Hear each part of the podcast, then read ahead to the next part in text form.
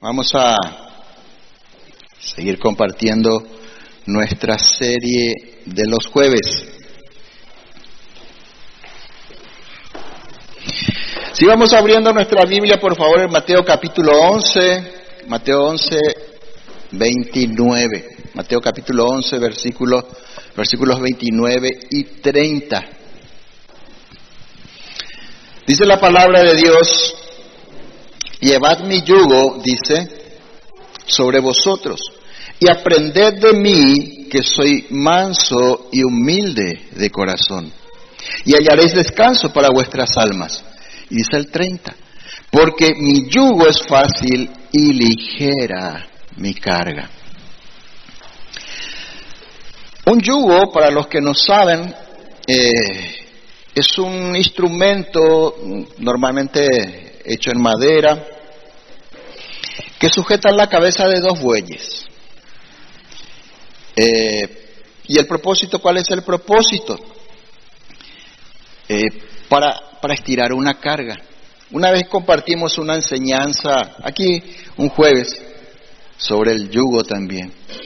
Pero ¿cuántos saben que la, la palabra de Dios o la revelación de la palabra de Dios es progresiva? El Señor nos va enseñando sobre las mismas cosas.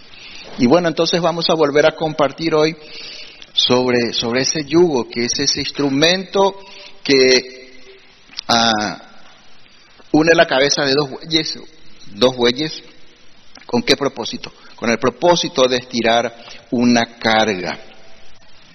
Estirar una carga, sea una carreta, un arado, lo que sea, ¿cierto? Entonces, Aquí el primer principio que vamos a entender es que detrás de todo yugo, detrás de ese instrumento que se pone por la cabeza o por el cuello de dos bueyes, detrás de ese instrumento hay una carga. Es un principio. Detrás de todo yugo hay una carga. Y todos llevamos una carga, hermanos. Más grandes o más pequeñas. Todos llevamos una carga. Y eso es importante entender. Todos estamos llevando algún tipo de carga. Y de eso vamos a hablar en esta noche. Deja tus cargas es el título del mensaje de esta, de esta noche. Deja tus cargas porque el Señor nos hace una oferta. Y es interesante. Ahora Jesús habla de un yugo, dice Ah, llevad mi yugo, dice. ¿Por qué Jesús tiene un yugo? Vamos a ver, es una figura que Jesús está usando. Es una figura que Jesús usa para animarnos a caminar con Él. Y vamos a ver, ¿cuál es el yugo de Jesús? El yugo que Jesús propone que llevemos es el yugo de sus enseñanzas. Ese es el yugo que Él propone que llevemos. Y enseguida vamos a ver cuál es el yugo que nosotros normalmente llevamos. El yugo de sus enseñanzas, dice Jesús. Por eso dice, llevad mi yugo. Ese es el yugo que Jesús quiere que llevemos. Y la carga que va detrás de ese yugo es el de la obediencia a su palabra. Y ese es el yugo que Jesús quiere que nos pongamos. Que llevemos ese yugo de sus enseñanzas y que estiremos de esa carga. Jesús dice que su yugo es fácil de llevar. Aquí dice en su palabra. ¿Por qué? Porque tira de una carga liviana. Tiene una carga liviana, entonces es fácil de llevar. Ahora bien, alguien podría decir, no, pero las enseñanzas de Jesús son muy difíciles de obedecer. La carga realmente es muy pesada, ¿verdad? Porque a ninguno de nosotros nos es fácil obedecer la palabra de Dios. Entonces podemos decir que no, al contrario, la carga es pesada, pero Jesús dice que la carga es liviana. Vamos a entender un poquito más este pasaje del versículo 30. Dice, porque mi yugo es fácil y ligera mi carga. Otra traducción dice aquí en el versículo eh, 30 dice, para la palabra fácil, mi yugo es fácil, dice, y ligera mi carga. Aquí la palabra fácil, en la palabra fácil está la clave, digamos, de lo que el Señor nos quiere enseñar. La palabra fácil en el original griego ahí, si vemos en, en los diccionarios, significa útil, significa bueno y significa mejor. Eso significa la palabra fácil. Fue traducida como fácil, pero también significa útil, bueno y mejor. Así que ahora podemos comprender un poco más este versículo. Dice aquí que el yugo, o sea, las enseñanzas de Jesús, si las obedecemos, son para nosotros útiles, son buenas y mejores. Mejores que qué? Que nuestras propias ideas, que nuestros propios pensamientos y que los principios con los cuales muchas veces llevamos nuestra vida. A pesar de conocer la palabra de Dios, muchas veces llevamos nuestra vida con principios humanos, carnales, no espirituales, no conforme a la palabra de Dios. Entonces, repito, el yugo, las enseñanzas que Jesús eh, nos ofrece, dice que si las obedecemos son para nosotros útiles, son buenas, mejores que nuestras propias ideas, nuestros propios pensamientos y principios con los cuales conducimos nuestra vida. Eso es lo que el Señor dice. Y ese es el yugo que Jesús quiere que llevemos. Y ese es el yugo que nos conviene llevar. Porque cuando vemos, el principio es el siguiente, hermanos. Puede ser algo muy difícil dependiendo de cómo lo miremos. Cuando vemos delante nuestro el beneficio de hacer algo, por ejemplo, en este caso obedecer, esto hace que la carga ya no sea tan pesada y que el esfuerzo valga la pena cuando entendemos que es bueno, que es beneficioso para nosotros. Es como cuando uno no quiere hacer ejercicios, ¿verdad? ¿Cuántos no les gusta hacer ejercicio? A mí no me gusta. Pero de repente comenzamos a hacer. Y vemos que comienza a producir beneficios, nos sentimos mejor, bajamos de peso, ¿verdad? Y da gusto. Y ahí entonces, ¿qué pasa? Hace que ese esfuerzo que tenemos que hacer para hacer el ejercicio valga la pena y nos esforzamos y de repente esa carga que parecía tan pesada ahora ya, ya es más liviana, es llevadera. Eso pasa con la palabra de Dios. Muchas veces no entendemos el beneficio que es para nuestra vida. Y creemos que estamos viviendo de una manera mejor. No lo decimos a lo mejor eh, con la boca, pero pensamos o actuamos de esa manera. Desechamos la palabra de Dios, desechamos las enseñanzas de Dios y comenzamos a vivir como siempre vivimos, o como creemos, o como nos enseñaron, o como todo el mundo vive. Ahora bien, para comprobar que lo que dice aquí es, es, es correcto, es cierto, basta solo con mirar hacia atrás Mira un poco hacia atrás tu vida pasada y mira cómo conducías tu vida. Y yo miré hacia atrás mi vida pasada y comencé a recordar cómo yo conducía mi vida en aquel tiempo. Y realmente, hermanos, puedo ver que los resultados que me producían esa manera de vivir no eran ni buenos, no eran mejores, ni útiles porque solo sirvieron para crear cargas en mi vida. Entonces, para comprobar esto, mira hacia atrás y, y, responde a estas preguntas. ¿Cuáles fueron los resultados que obtuviste de esa manera de vivir de antes? Si es que hay un antes. Porque realmente cuando le conocimos al Señor, tiene que haber un antes de Cristo y después de Cristo. Así como se divide el tiempo, ¿verdad? eh, antes de Cristo y, y después de Cristo, nuestra vida también se tiene que dividir de esa manera.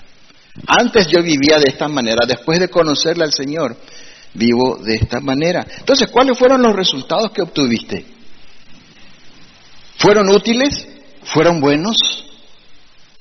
¿Produjo algún beneficio en tu vida esa manera de vivir que tenías?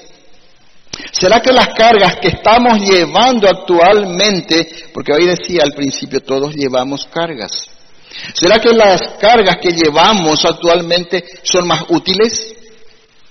¿Son más buenas y mejores que la carga que Jesús nos propone llevar? Entonces, hermanos, respondiendo un poco ahí en tu corazón estas preguntas, y aún de repente decís, no, yo no quiero llevar ningún yugo, yo no quiero llevar ninguna carga, yo no llevo carga y no pienso llevar ninguna carga que Jesús me ofrece. Si no estás dispuesto o dispuesta a llevar el yugo que Jesús nos propone, quiere decir que preferís, preferís seguir llevando tus propias cargas. Y aunque neguemos que tenemos cargas, las tenemos. Porque todos llevamos cargas, todos llevamos cargas y vamos a ver. Y lo que Jesús nos propone hoy es dejar nuestra carga y comenzar a llevar la suya. Ahora, ¿cuáles son nuestras cargas? ¿Cuáles son estas cargas de las cuales estamos hablando en esta noche? Las cargas que llevamos son las que producen o produjeron nuestros pecados. Son consecuencias de una vida pasada pecaminosa. Son consecuencias de muchas veces no obedecer la palabra de Dios y generar cargas para nuestras vidas. ¿Cuántas cargas pesadas produjeron? Te hago la pregunta. ¿Cuántas cargas pesadas produjeron en tu vida la indiferencia hacia Dios? En aquel tiempo en que no le conocías a Dios, en que le dabas la espalda a Dios. ¿Cuántas cargas produjeron eso en tu vida? En las mías un montón. Un montón de cargas. Y muchas de ellas hasta hoy están ahí. Muchas de esas cargas aún están ahí. El orgullo, ¿cuántas cargas produjo en tu vida el orgullo, la ira, el enojo? ¿Cuántos problemas trae eso? La falta de perdón, la impaciencia, la mentira, las palabras ofensivas, los malos pensamientos, ¿cuántas cargas traen a nuestras vidas? La fornicación, las calumnias, el amor al dinero y, y todo tipo de mal que cometimos. ¿Cuántas cargas? Produjo eso en tu vida.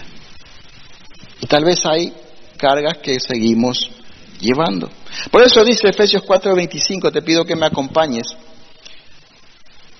Pablo, inspirado por el Espíritu Santo, en Efesios 4:25.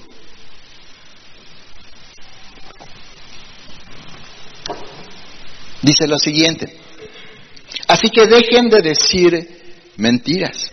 Hermanos, esta carta esta carta fue escrita para una iglesia. O sea, estamos hablando de que Pablo y, el Señor a través del Espíritu Santo se dirige a la iglesia. No le está hablando a los incrédulos, porque ellos viven de esa manera. Ahora nosotros ya no debemos más vivir de esa manera, por eso dice, así que dejen de decir mentiras. Digamos siempre la verdad a todos, porque nosotros somos miembros de un mismo cuerpo. Dice el 26, además, no pequen al dejar que el enojo los controle. ¿Cuántas cargas produjo el enojo en tu vida? O produce muchas veces. ¿Cuántos problemas trae el enojo, la ira? Todos sabemos que el enojo no es el problema. El enojo es una es un un sentimiento, una emoción que el Señor mismo puso en nosotros. Ahora, la ira, la ira o el enojo descontrolado o el enojo sostenido en el tiempo. Ahí está el problema, ese es el pecado. ¿Y cuántos problemas trae en un matrimonio? Un enojo eh, sostenido en el tiempo. Un enojo descontrolado que se convierte en ira. Y hermanos, las palabras que muchas veces decimos hieren más que los golpes. Se recuerdan más que los golpes.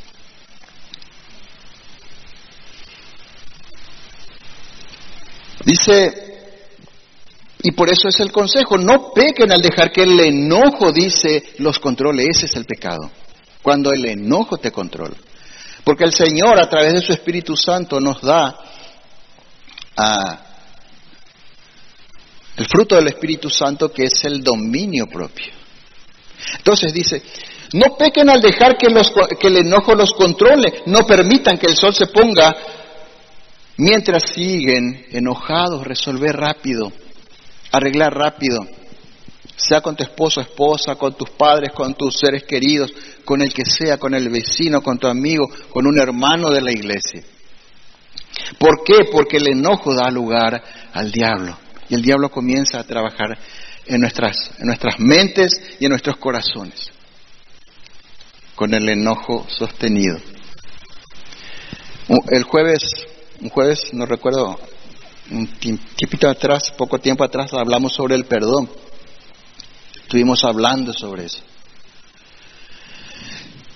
También dice el 28, si eres ladrón, deja de robar. Y alguno dirá, bueno, gracias a Dios, yo me salvo ahí, ¿verdad? Yo no soy ladrón.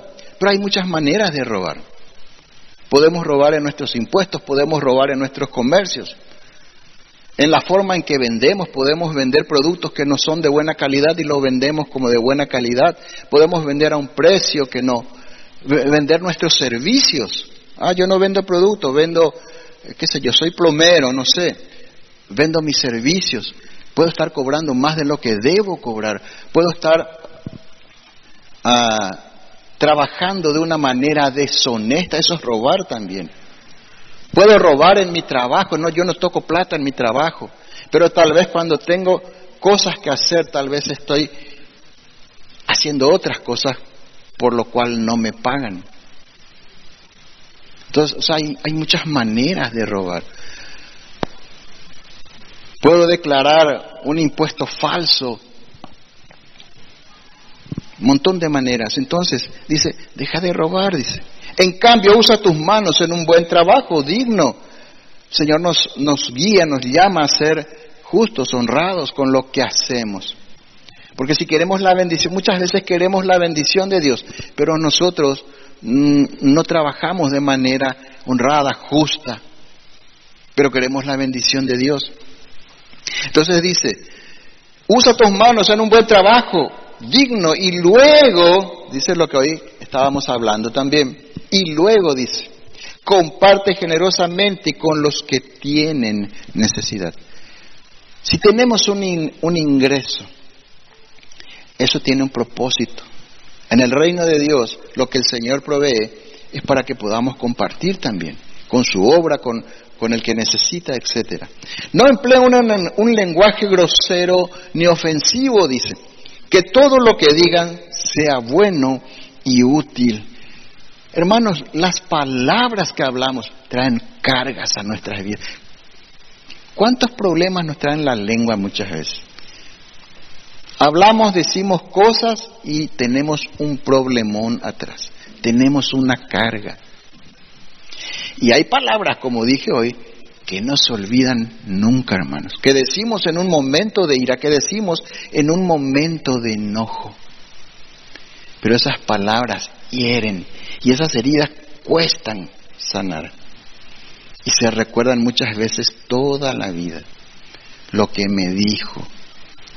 Y cada vez que me acuerdo, duele. Y eso es falta de perdón. Hablamos cuando hablamos del perdón de eso. Dice que todo lo que digan sea bueno y útil. ¿Saben, ¿Saben quiénes son los primeros perjudicados, hermanos, con nuestras palabras? Nuestros hijos. Nuestros hijos que decimos que están allá lejos eh, jugando y que no están escuchando. Escuchan todo. Y, y ellos muchas veces, hermanos, estamos maldiciendo a nuestros hijos con las cosas que hablamos. Entonces, que todo lo que digan sea bueno y útil, dice, para que no creen carga a nuestras vidas, a fin de que sus palabras resulten de estímulo para quienes las oigan.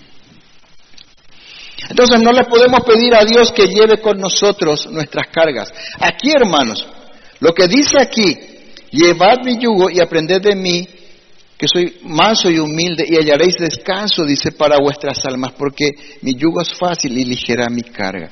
Aquí, hermanos, tenemos que entender algo. No le podemos pedir a Dios que lleve nuestras cargas. Porque en el versículo 28, si nosotros miramos un poquito antes, dice, vamos a adelantarnos un poquito, dice, venid a mí todos los que estáis trabajados y cargados, y yo os haré descansar. Esta parece una invitación como que Jesús dice, traigan todos sus problemas aquí, que yo les voy a ayudar a llevar esas cargas que produjeron sus pecados. Pero vamos a entender un poquito mejor enseguida. Dice, entonces no le podemos pedir al Señor que nos ayude a llevar las cargas, o sea, las consecuencias de nuestros pecados. Antes debemos estar dispuestos. Lo que el Señor quiere que estemos dispuestos es a soltar nuestro yugo de pecado, ese yugo que nos crea las cargas, y comenzar a llevar su yugo. Eso es lo que Jesús está ofreciendo. Dice, entonces no le podemos obligar a Jesús a que lleve con nosotros las consecuencias de nuestros pecados. Tenemos que estar dispuestos a soltar nuestro yugo de pecado y tomar el yugo de Jesús. O sea, comenzar a obedecer sus enseñanzas. Ese es el yugo que Jesús nos está ofreciendo. Jesús hermano no va a llevar con nosotros las cargas de nuestros pecados, pero Él sí se ofrece a llevar con nosotros el peso de obedecer sus enseñanzas. Porque decimos, cuesta obedecer la palabra de Dios, cuesta obedecer las enseñanzas del Señor. Y Jesús dice, vení, yo te voy a ayudar, yo te voy a mostrar cómo. Porque Él conoce el camino. Él está, hermanos, cuando hace esa invitación, vengan y lleven mi yugo, Él está. Hoy hablamos que el yugo es, es un instrumento que, que sirve para unir dos animales, dos bueyes. Y el yugo de Jesús, Jesús ya tiene, ya está de un lado del yugo. Y nos dice, vení, vení, aquí, a mi lado. Eso es lo que está, nos está invitando Jesús. Atiendan bien, hermanos. Entonces, Él está a un lado del yugo esperando que nos unamos a Él. Jesús quiere enseñarnos paso a paso, porque ¿cómo van los bueyes? Despacito, pero caminan juntos, ¿verdad? Van los dos, unidos por el yugo. Así van los bueyes. Entonces, Él está esperando, Él nos va a enseñar paso a paso a obedecer. Así como le enseñamos a los niños un pasito, otro pasito, ¿verdad? Y les vamos sosteniendo y da un pasito y después ya da otro paso, después ya se para más firme y comienza a caminar más firme. Así son los niños. Bueno, eso es lo que Jesús quiere que hagamos, pero a su lado. Entonces Él quiere enseñarnos paso a paso a obedecer si caminamos con Él bajo su yugo. Recuerden, ese yugo es el de sus enseñanzas. Y ahí quiere el Señor que caminemos con Él. Fíjense Efesios, ahí estamos en Efesios capítulo 4. En el versículo 31 dice, líbrense de toda amargura, furia, enojo, palabras ásperas, calumnias y toda clase de mala conducta. Líbrense, dice. O sea, dejen ese yugo, ese es el yugo que produce las cargas. Líbrense de toda amargura, furia, enojo. Recién estuvimos hablando de eso. Líbrense. Dejen ese yugo. Palabras ásperas, calumnias y toda clase de mala conducta. Líbrense, dejen ese yugo, dice. Por el contrario, sean amables. Es, eso es tomar el yugo de Jesús. Esas ya son las enseñanzas de Jesús. Estamos tomando ahí el yugo de Jesús dice, por el contrario, sean amables unos con otros, sean de buen corazón y perdónense unos a otros tal como Dios los ha perdonado a ustedes por medio de Cristo. Y ahí comenzamos a caminar con Él. Comenzamos a tomar su yugo y a caminar al lado de Jesús bajo sus enseñanzas. Entonces, pregunto una vez más, ¿qué yugo estás llevando? ¿Cuál es el yugo que estás llevando? Porque, o cuál es el pecado, dicho de otra manera, cuál es el pecado que está produciendo una carga en tu vida. Porque no es que las cargas vienen solas, hermanos. Las cargas son producidas por nuestros pecados. Y muchas veces fueron creados antes cuando no le conocían a Dios, esas cargas las llevábamos por por desecharle a Dios de nuestras vidas. Y cuando le aceptamos al Señor o cuando comenzamos a caminar con Él, no es que terminan los problemas, es que comenzamos a ocuparnos en otras cosas. Y tal vez los problemas sigan, como decía, las consecuencias, muchas consecuencias, quedan y quedan tal vez para toda la vida. Otras no. Ahora, ¿Cuál es el pecado que está produciendo tu carga? Es importante identificar el yugo que estás llevando, porque necesitamos dejar eso. Necesitamos deshacernos de eso para ponernos ahora el yugo de Jesús, ese yugo que Jesús nos ofrece. La mayoría de nuestras cargas son cargas que Dios no las puso sobre nosotros, la mayoría son cosas que Dios no no puso sobre nosotros, no son cargas que Dios puso sobre nosotros. Nosotros mismos nos pusimos el yugo que trae esa carga. Acuérdense lo que dije al principio, ese yugo siempre estira de una carga. Y nosotros mismos nos pusimos ese, ese yugo. ¿Y cómo nos pusimos ese yugo? Por nuestra desobediencia a Dios por nuestra indiferencia muchas veces a Dios. Así es como nos pusimos un yugo que trae una carga muy pesada. ¿Saben qué, hermanos? Cuando estamos en un pecado, estiramos la carga solos. Estiramos la carga solos. Muchas veces vivimos con el corazón quebrantado y oprimido porque no llevamos el yugo de Jesús. Si nuestra vida se caracteriza por una carga de mucha opresión, mucha carga, mucho quebranto, es porque estamos llevando un yugo que no es el de Jesús, no es el de sus enseñanzas. No nos estamos ocupando en las enseñanzas de Jesús, no estamos ocupando en cosas pecaminosas.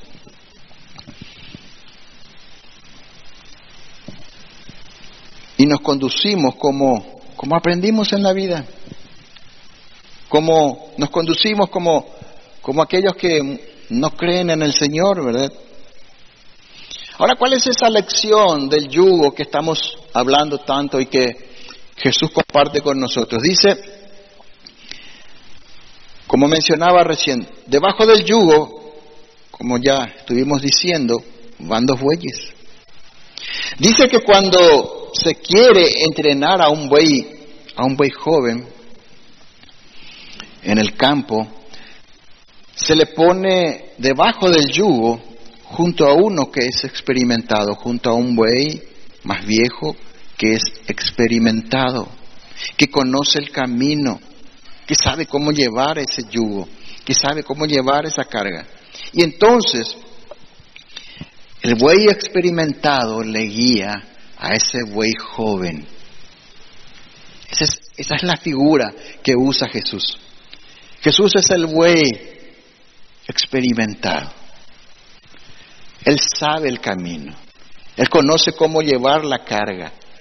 ¿Y saben qué te dice? Nos dice a nosotros, vení que yo te enseño. ¿Cuántos quieren aprender con Jesús? Esa es la invitación de Jesús, hermanos. Entonces el, el, buey inexperto comienza a caminar a la par del otro porque está atado por un yugo. Y ese yugo al cual Jesús quiere que estemos atados son sus enseñanzas. Eso es lo único que nos une a Jesús, hermanos. Lo único que te puede unir a vos y a mí, a Jesús, son sus enseñanzas.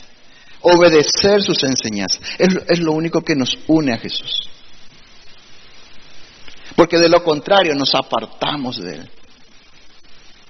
¿Y cuál es ah, el clamor que hace Jesús en Juan capítulo 15? Él dice, permanezcan en mí. Y habla de la vid y, habla de, de los pámpanos, de las ramas que deben permanecer para seguir con vida.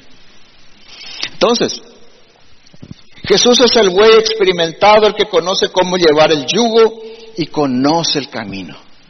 Nosotros no conocemos el camino. Porque es la palabra de Dios la, la que nos indica ese camino.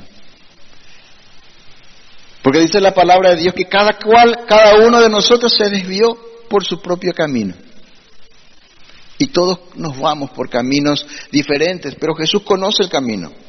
Conoce cómo llevar el yugo. Jesús quiere que nos pongamos a su lado y caminemos junto con Él y Él nos va a conducir. Y nuestra parte, ¿cuál es nuestra parte? ¿Cuál es la parte ahí del buey inexperto del cual estuvimos hablando, obedecerle, seguir sus pasos. Esa es nuestra parte. Caminar como Él camina. Esa es nuestra parte. Ahí sí el Señor nos está ayudando. Ahí sí, por eso dice que su carga es ligera. Ahí sí Él nos ayuda a llevar esa carga. Entonces cuando comenzamos a llevar entre dos con Él esa carga de obedecer su palabra, se convierte en una carga ligera, pero tenemos que llevarla con Él.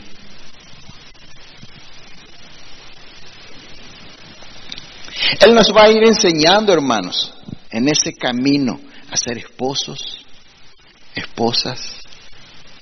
Ninguno de nosotros sabe cómo ser un esposo o una esposa si no es a través de la palabra de Dios cómo ser un hijo. Solo la palabra de Dios nos enseña. Yo conocí y entendí lo que era un esposo solo cuando la palabra de Dios me reveló, me mostró cómo es el esposo o cómo debe ser el esposo. Me di cuenta de que eh, cuán poco honré a mis padres, prácticamente nada, cuando entendí, comencé a entender cómo es un hijo que honra a sus padres cómo es la honra a los padres.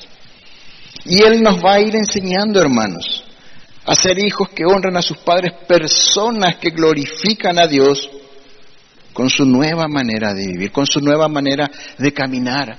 Pero eso va a llevar tiempo. Eso va a llevar tiempo. ¿Cómo caminan los bueyes? Despacito, ¿verdad? Una vez salimos, recuerdo, en, en Mallorquín, había llovido mucho, hace muchos años atrás, y salimos en una carreta, hermanos, porque era imposible salir con el auto. Creo que tardamos medio día en salir seis kilómetros, porque los bueyes iban despacito, ¿verdad? Entonces, así es como el Señor quiere que caminemos a su lado. La propuesta de Jesús es una relación de estar con Él. Por eso es que tenemos que buscarle en su palabra, en oración y en todo tiempo. Preguntarle qué vamos a hacer con tal situación y buscar su consejo en todo momento. Y aprender de él.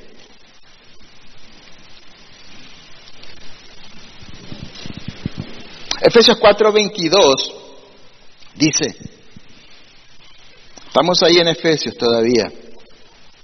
4.22, un poco más arriba, dice, desháganse de su vieja naturaleza pecaminosa. Esa es la propuesta de Jesús. Eso nos está diciendo Jesús, pero de otra manera. Desháganse de su vieja naturaleza pecaminosa y de su antigua manera de vivir, que está corrompida por la sensualidad y el engaño. En cambio, dice, fíjense, esto es lo que Jesús quiere hacer. Dejen que el Espíritu, les recuerde, el Espíritu Santo, les renueve los pensamientos y las actitudes. Porque cuando caminamos al lado de Jesús, Él nos va a ir diciendo, no, no es así, esto se hace así, esto se hace de esta manera. Y nos vamos aprendiendo. Nos va renovando primero los pensamientos. Porque ¿cómo vamos a cambiar nuestra vieja manera de vivir si primero no cambian nuestros pensamientos? Y es algo que el Señor hace de una manera milagrosa cuando nos convertimos. Porque nuestra percepción, por ejemplo, del pecado es la primera que cambia. Antes yo ni sabía, no me importaba, no sé cómo era, eh, me gozaban mis pecados, pero de repente le conozco al Señor y ya me comienza a molestar eso. Ya comienza a molestarme en mi vida. Y después ya me molesta en la vida de los otros. Y después ya aprendo que no me tengo que fijar en la, en la vida de los otros, sino en la mía. Y ahí voy, trabajando. El Señor va trabajando en mi vida. Entonces lo primero que el Señor hace es cambiarnos los pensamientos. Pero para eso tenemos que leer la palabra. Para eso tenemos que escuchar la palabra de Dios, mensajes, orar. Porque la fe viene por por el oír. Así viene la fe, dice. En cambio, deje que el Espíritu les renueve. Dejen, dice. Porque si vos te resistís, no hay quien te cambie. Si no querés el cambio, no hay quien te cambie. Si no estás interesado, interesada en el cambio, no hay quien te cambie, ni Dios. Porque Dios no te va a cambiar obligado. Es algo voluntario. Es algo que entendemos, lo que dije, lo que decía ahí al principio. Entendemos que la palabra de Dios es, es buena, nos conviene. Y cuando entendemos, comenzamos a entender eso, entonces dejamos que el Espíritu renueve nuestros pensamientos y cuando se renuevan nuestros pensamientos, se renuevan nuestras actitudes. La vida tuya comienza a cambiar. No hay cristianismo sin cambio. Yo no puedo decir yo soy cristiano, pero mis frutos dicen otra cosa. No puedo decir soy, soy naranja, pero mis frutos dicen que soy limón. ¿A quién le voy a convencer?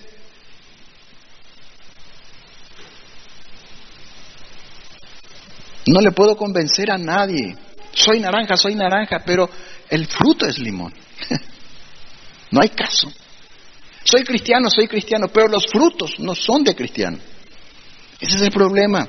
Y bueno, y entonces cuando cambian los pensamientos, cambian esas actitudes. Versículo 24 dice, pónganse la nueva naturaleza creada para ser a la semejanza de Dios, nada más y nada menos. Porque dice que Dios nos creó a su imagen y semejanza. Entonces, ¿para qué es lo que nos creó Dios? Para mostrar una imagen suya. Para que otros le conozcan a Dios a través de vos, a través de tus actitudes, a través de tus palabras, a través de tus pensamientos. Que otros le conozcan a Dios. Ese es el propósito de Dios. Entonces, Pónganse la nueva naturaleza creada para ser a la semejanza de Dios, quien es, dice, verdaderamente justo y santo. Hermanos, Mateo 11, 29 dice, y hallarán descanso para su alma.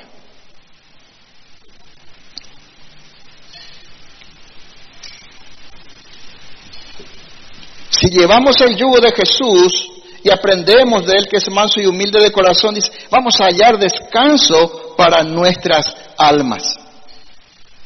Por eso dice la palabra de Dios, no hay paz para el impío. No hay paz. La paz, hermanos, la paz es el fruto de obedecer la palabra de Dios. No es que tus problemas terminan, porque para el mundo la paz es falta o, mejor dicho, ausencia de problemas. El que no le conoce a Dios dice que está en paz cuando no tiene problemas. Pero a nosotros el Señor nos enseña o nos da la capacidad de tener paz en medio de los problemas. Esa paz que sobrepasa todo entendimiento. Y eso es algo que solo Dios puede hacer en nuestras vidas. Dice, si queremos hallar descanso para nuestras almas, como dice Mateo 11, 29, tenemos que aprender a sujetarnos a la autoridad de Dios. Porque decimos muchas veces, le cantamos al Señor que Él es rey, que es el Señor de señores, etcétera pero muchas veces no es Señor en nuestros corazones. Señor quiere decir que es el que domina. Señor quiere decir que es el que gobierna. Señor quiere decir que es el que manda en tu vida y vos obedeces.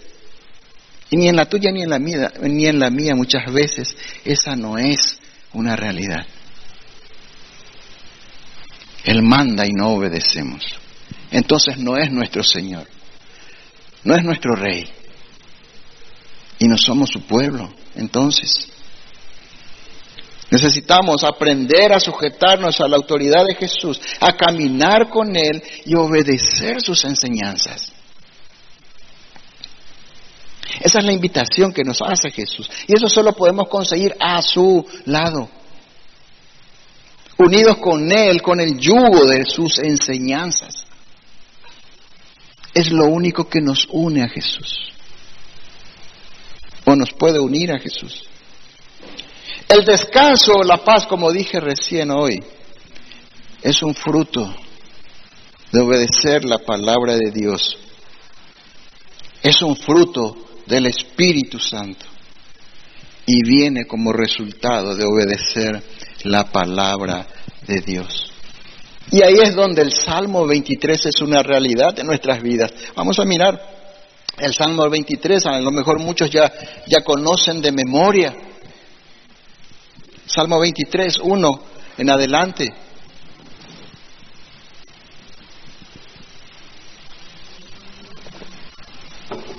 Dice Jehová es mi pastor. Nada me faltará. En lugares de delicados pastos me hará descansar, junto a aguas de reposo me pastoreará confortará mi alma, me guiará por sendas de justicia, por amor de su nombre. Y el solo leer estos pasajes nos dan paz. Y a todos nos gustan los delicados pastos. ¿A quién no le gusta? Yo me imagino el delicado pasto ahí que nos ofrece el Señor.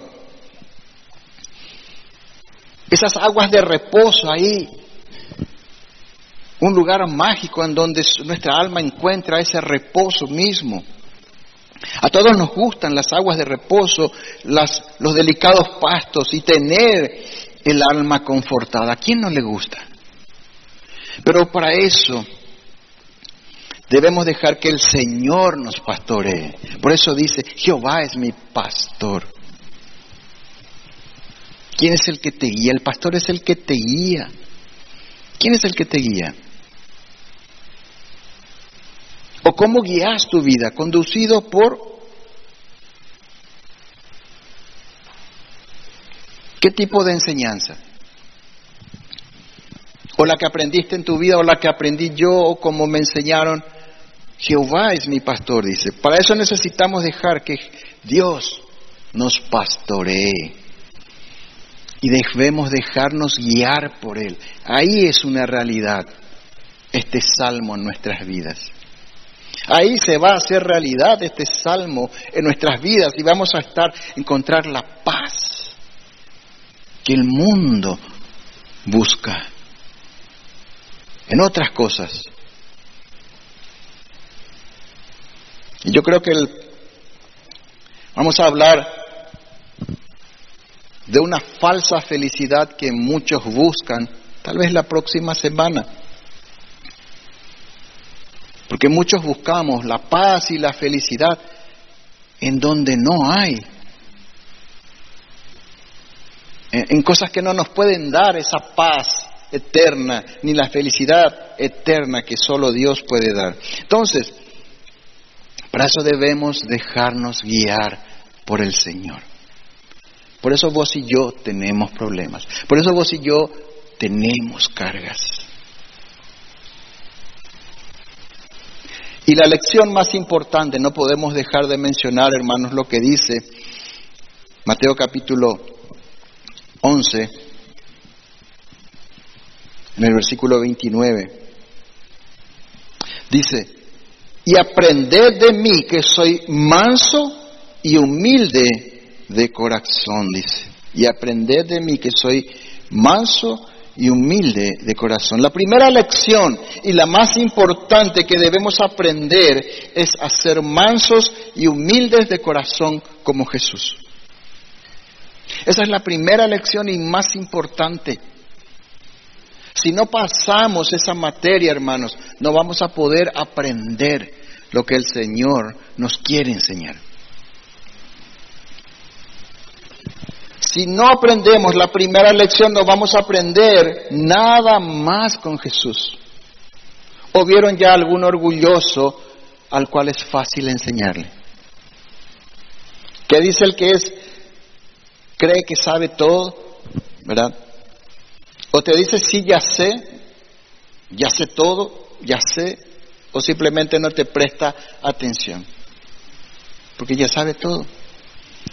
Y eso es una algo muy característico cuando uno entra en la adolescencia. Cuando entra uno en la adolescencia, pues quiere ya ser como un mayor, ¿verdad? Y saber todo ya súper experimentado. Y mi hijo no haga esto, ya sé ya luego, ya sé luego mamá. Ahí las hermanas están diciendo así, ¿verdad? Los que tienen hijos adolescentes. Ya sé luego mamá, ya sé luego papá. Así somos nosotros con el Señor. Jesús te quiere susurrar ahí, te quiere enseñar ahí mientras estás bajo su yugo. Eh, ya sé luego. ya sé luego. Es interesante, hermanos. No hay persona más difícil a la que enseñar a aquel que no quiere aprender. No se le puede enseñar. Solo el que quiere aprender recibe las enseñanzas. Y la, humildad y la mansedumbre se aprende solo caminando con Jesús. Es algo que tenemos que aprender. Porque nosotros no somos mansos ni humildes, por naturaleza. Pero el Señor ya nos hizo nuevas criaturas. Y ahora sí es una materia que tenemos que aprender. Mateo 11, 28 mencionaba hoy al principio, dice, venid a mí todos los que estáis trabajados y cargados, y yo os haré descansar. Ah, sí, ese es un pasaje para los incrédulos. Ese es el error más grande que muchas veces cometemos. Pensamos que este tipo de pasaje es para los que no le conocen a Dios. Es para los que no le conocen a Dios y también es para los que le conocen a Dios. Porque nosotros tenemos que ir todos los días al Señor. Hoy nos vamos al Señor, enseguida vamos a ver. Ahora, ¿cuántos se comprometen a entrar debajo del yugo de Jesús? Amén.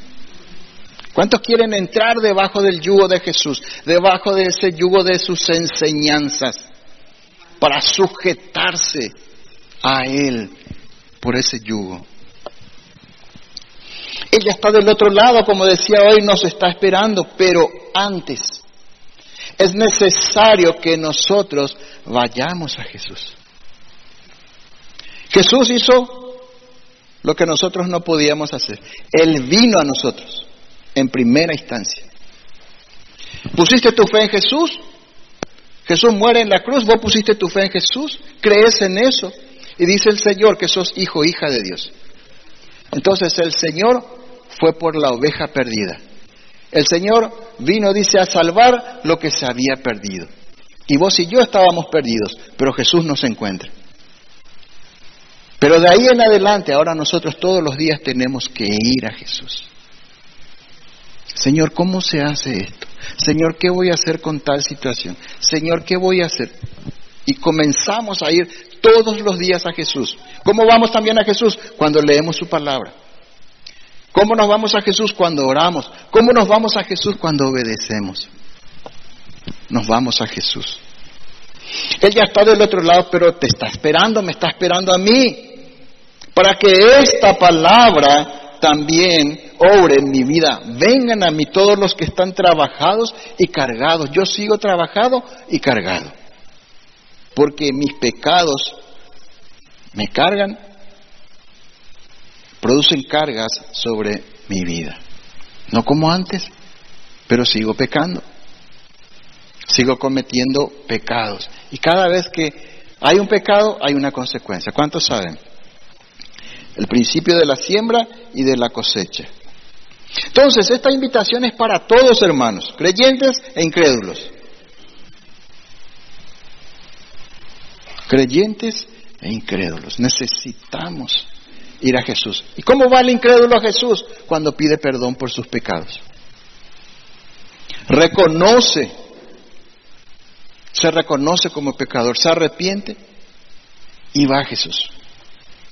Y Jesús comienza su obra en su vida. Ir a Jesús implica mucho más que ir a la iglesia. No es porque vinimos aquí en la iglesia todos los domingos, jueves, sábado, etcétera, y vamos a todos los grupos recorremos todos los grupos, casi como recorríamos antes Pesebre, recorremos todos los grupos de oración, etcétera, que estamos yendo a Jesús. No es por tener un devocional y leer la Biblia que vamos a Jesús. Ir a Jesús en realidad es abandonar esa antigua manera, esa vieja manera de vivir, como leímos hoy. Cada día y comenzar a imitar el carácter de Jesús. Eso es ir a Jesús. Porque si no, ¿qué dijimos? Que sus enseñanzas es lo que nos mantiene unidos a Jesús. Obediencia a sus enseñanzas. Ir a Jesús es abandonar nuestra vieja vida cada día e imitar a Jesús. ¿Cuántos se comprometen a caminar con Jesús? Porque si no, hermanos, no vamos a poder ser enseñados por Él. Conclusión, hermanos, eso quiere decir que ya es hora de terminar. Es solamente una señal que combinamos ahí con los hermanos de la cabina. Hora de terminar. Conclusión, hermanos. La propuesta de Jesús la propuesta de Jesús para tu vida y para mi vida es que no le traigamos nuestras cargas pesadas, como decía hoy. No le vayas a llevar a Jesús, Ay, Señor, estos son los problemas, mis problemas familiares, mis problemas financieros. Tomá, encárgate vos que yo ya me aliviano. No es esa la propuesta de Jesús. No es llevarle nuestros problemas matrimoniales, financieros, problemas con nuestros padres, etcétera, para que nos ayude a llevarlas. La propuesta es que dejemos de generar cargas, hermanos. Esa es la propuesta. Repito, que dejemos de generar cargas pesadas para nuestra vida con el pecado. Esa es la propuesta. Deja de generar cargas para tu vida con el pecado. Debo dejar de generar cargas para mi vida con el pecado. Eso es lo que Jesús nos propone en esta noche. La propuesta es que abandonemos el pecado entonces. Que abandonemos que comencemos. ¿Y cómo se abandona el pecado? Comenzando a obedecer las enseñanzas. No es que se abandona el pecado y ya está, no. lo sustituimos, sacamos lo bueno, eh, perdón, lo malo y lo sustituimos por lo bueno. Solo comenzar a obedecer la palabra de Dios puede quitar el pecado de nuestras vidas. Y tal vez ya venciste con algunos pecados. Tal vez ya te deshiciste de algunos pecados. Y tal vez hay muchos otros que siguen generando cargas en nuestras vidas. La propuesta es deshacernos del pecado, hermanos. Su yugo nos conviene, dice. Su carga es ligera, es útil y es buena para tu vida, para mi vida, para la vida de tus hijos, para la vida de tu esposo, para la vida de tu esposa, para la vida de los que te rodeen, para tu vecino, para la humanidad. Hay muchos que quieren cambiar el mundo, pero no quieren cambiar ellos. La propuesta de Jesús es esa. Dejen de vivir como vivían o como siguen viviendo o como creen que se debe vivir y comiencen a vivir, dice Jesús, como mis enseñanzas lo dictan. Jesús nos propone un cambio de vida. Esa es la propuesta de Jesús. ¿Cuántos animan? Amén. No es fácil, pero Jesús nos va a ayudar a llevar la carga de obedecer su palabra. Él nos va a ayudar. Jesús nos propone ese cambio. Dios no me va a quitar la carga. Hermanos, Dios no va a quitar la carga de mi vida para que después yo siga viviendo como me da la gana. Eso es lo que pasó con aquellos diez leprosos, ¿se acuerdan? La historia de los diez leprosos que le, a la distancia le decían a Jesús que les sane, Jesús les sana. Y, y fueron, y uno solo volvió a darle gracias al Señor. Y los otros le dicen, ¿dónde están los otros? Jesús les sanó, pero ellos siguieron viviendo su vida como mejor les parecía. Uno solo volvió arrepentido. Uno solo se salvó de aquellos sanados. Lo importante no es que, que el Señor nos sane o nos quite los problemas. Lo importante, hermanos, es que el Señor nos salve. Eso es lo importante. Entonces, Dios no me va a quitar la carga para que yo siga viviendo como me da la gana. Así que mejor que comencemos a obedecer su palabra. Y el Señor va a hacer una obra en nuestras vidas. Tal vez los problemas no desaparezcan, las consecuencias, pero de eso no va a depender ni tu felicidad ni la mía. Y vamos a tener esa paz que sobrepasa todo entendimiento aún en medio de los problemas. Es ahí donde el Señor quiere conducirnos esta noche. Entonces, deja tu yugo y su pesada carga y toma el yugo de Jesús. Él nos va a ayudar. Amén. ¿Por qué no inclinas tu rostro en esta noche?